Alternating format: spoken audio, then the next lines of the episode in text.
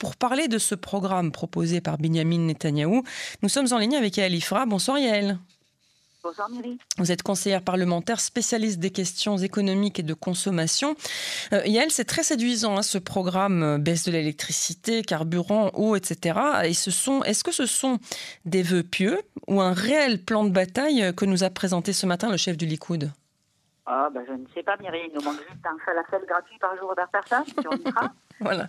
Euh, bah oui, évidemment, c'est pas très, c'est pas très réaliste tout ça. Bon, on est en pleine, euh, on est en pleine euh, campagne et pour une fois, je dis à chaque fois que la campagne, on parle tout au début du coup de la vie, qu'après on passe à autre chose. Bon, la campagne ne fait que démarrer, hein, les élections sont dans trois mois, mais effectivement, euh, le coût de la vie se trouve au centre du débat. Et euh, Benjamin Netanyahu, en fin politique, euh, l'a très très bien flairé depuis le début, puisque ça fait déjà un mois qu'il fait le tour des supermarchés, qu'il passe aux caissières, qu'il brandit des tickets de caisse, enfin bon, euh, tout ce que euh, tout ce qu'un politicien euh, en campagne doit faire pour se faire écouter d'un public dont il pense que c'est une problématique. Alors après, quant à la solution, évidemment, on est un petit peu plus dubitatif.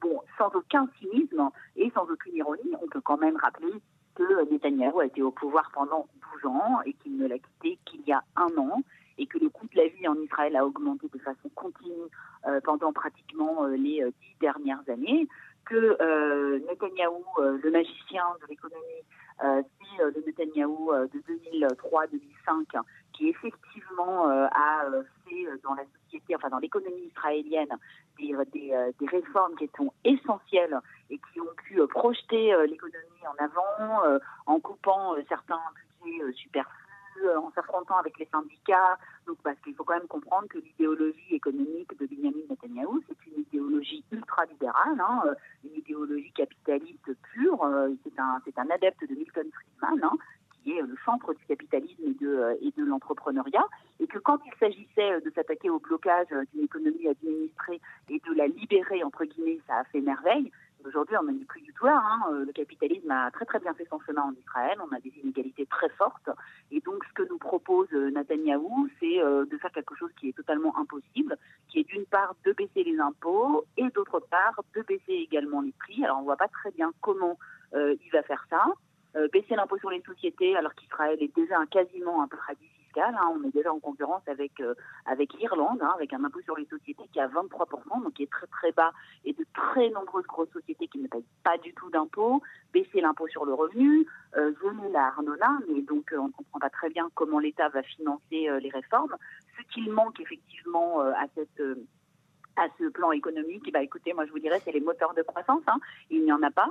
On ne parle pas d'investissement dans les infrastructures, on ne parle pas du problème des bouchons euh, sur les routes, euh, on ne parle pas euh, des problèmes de, euh, de euh, comment du prix du logement. Enfin, il en parle très très rapidement. Ça sent un petit peu le demain on brasse gratis. Et puis comment ça va être financé tout ça bah, Il a dit en faisant des économies et avec les excédents d'impôts. Bon, alors les excédents d'impôts, ça n'a qu'un temps, hein, ils vont pas forcément se reproduire en permanence. Et puis si on baisse les impôts, d'où vont venir les excédents d'impôts la prochaine fois On ne sait pas très bien non plus. Donc je pense qu'il y a des bonnes idées, bien évidemment, mais qu'il a surtout voulu s'adresser, euh, une fois de plus, plutôt que de s'adresser au cerveau des Israéliens, il s'est adressé à leur cœur et à leur ventre, hein, qui a très très mal en ce moment, euh, parce que euh, les temps sont très très très durs en Israël, il faut le dire. Euh, ce soir encore, la commission des prix euh, la fameuse commission des prix dont on parle maintenant tous les jours, euh, a annoncé qu'elle recommandait l'augmentation des prix, euh, des tarifs des crèches de 500 shekels par, mois. Mmh. 500 shekels par mois, mmh. mais on, on, dirait que tout le monde est devenu fou. on dirait que plus personne ne pense que le, que le revenu des Israéliens n'est pas élastique et qu'il y a des choses qui ne vont tout simplement être pas financées. Quant à, je termine rapidement sur le, la réforme de, de l'éducation, ce qu'on appelle l'éducation de 0 à 3 ans en Israël, hein, gratuite, tous les partis quasiment euh, l'ont mis euh, sur leur plateforme depuis des années. C'était euh, sur la plateforme de Yesatid l'année dernière, sur la plateforme de Koulano il y a quatre ans. C'était d'ailleurs ce qu'avait promis de faire Yifat Sachabiton si elle était ministre de l'Éducation. C'est quelque chose d'assez problématique parce que ça coûte très très cher. Ça coûte plus de 20 milliards de shekels par an. Surtout, il faut savoir à qui on va offrir tous les cadres gratuits. Est-ce que même les gens très aisés ne vont rien payer? Est-ce qu'on va pouvoir encourager les parents à aller au travail alors que dans une large partie de la population, le non-travail est un choix? Donc il faut véritablement re-réfléchir à cette problématique. Et une fois de plus, beaucoup de, de, de, de, c'est-à-dire beaucoup de slogans, beaucoup de phrases qui claquent. Et je trouve un programme qui reste quand même très, très, très superficiel. Effectivement, et en attendant de voir si ces promesses de campagne seront tenues, eh bien, Diplomate, le géant de l'importation, a décidé de reporter la hausse des prix euh, de certains de ses produits. Alors, Yael, on est d'accord, hein, ce n'est pas du tout une marche arrière, c'est plutôt euh, reculer pour mieux sauter.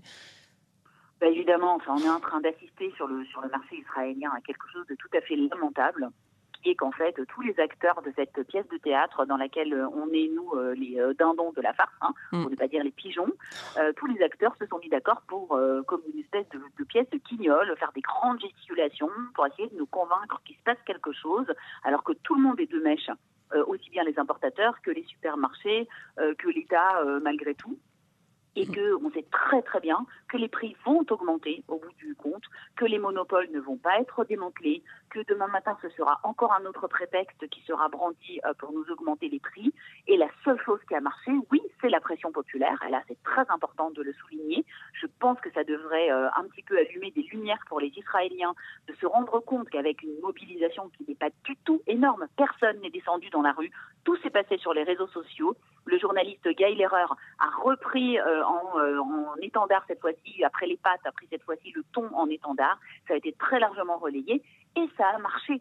Mm. Et Sal, avec la plus grande hypocrisie du monde, est venue euh, nous dire qu'elle n'accepterait pas les hausses de prix, alors qu'en fait, la, société qui est publique hein, a, des, a, des, a des bénéfices qui ont explosé cette année. Bon, on va pas, je ne vais pas épiloguer sur cette histoire de supermarché, mais vraiment pour dire que tout ça, c'est de la surface, que les prix vont augmenter après les fêtes, quand les gens auront oublié, quand on sera passé à autre chose, quand il y aura les élections. Mais ce, qui est important, ce qu'il faut retenir, c'est que la mobilisation populaire, ça marche et qu'il faut absolument se faire entendre, boycotter le cas échéant quelques produits, même si je ne suis pas tellement pour le boycott, mais en tout cas savoir que les consommateurs doivent s'exprimer, et doivent faire savoir qu'ils ne sont pas contents.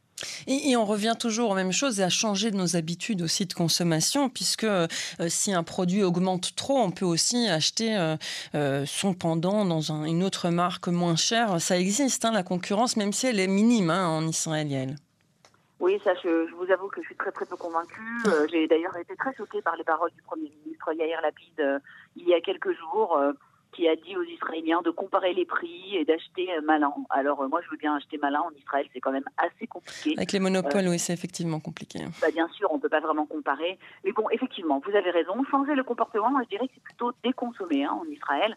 Je pense mm. qu'on a un gros excédent de consommation. Je rappelle pour la dernière fois, que j'ai fait tout le temps, qu'en Israël, 30% de l'alimentation qu'on achète va à la poubelle, que nous sommes champions du monde du gâchis alimentaire et champions du monde de l'insécurité alimentaire. Donc la nourriture, ce n'est pas un produit neutre, c'est quelque chose d'important qui consomme des ressources, qui consomme du travail, qui consomme de l'énergie. Réfléchir à deux fois avant d'en acheter trop, c'est aussi important et ça, c'est quelque chose que les Israéliens devraient apprendre, c'est certain. Merci beaucoup euh, Yael Ifra pour euh, vos précisions. C'est toujours très clair, très euh, pointu comme on dit, mais toujours très intéressant. Je rappelle que vous êtes conseillère parlementaire spécialiste des questions économiques et de consommation. Une bonne soirée à vous. Merci Mary, bonne soirée.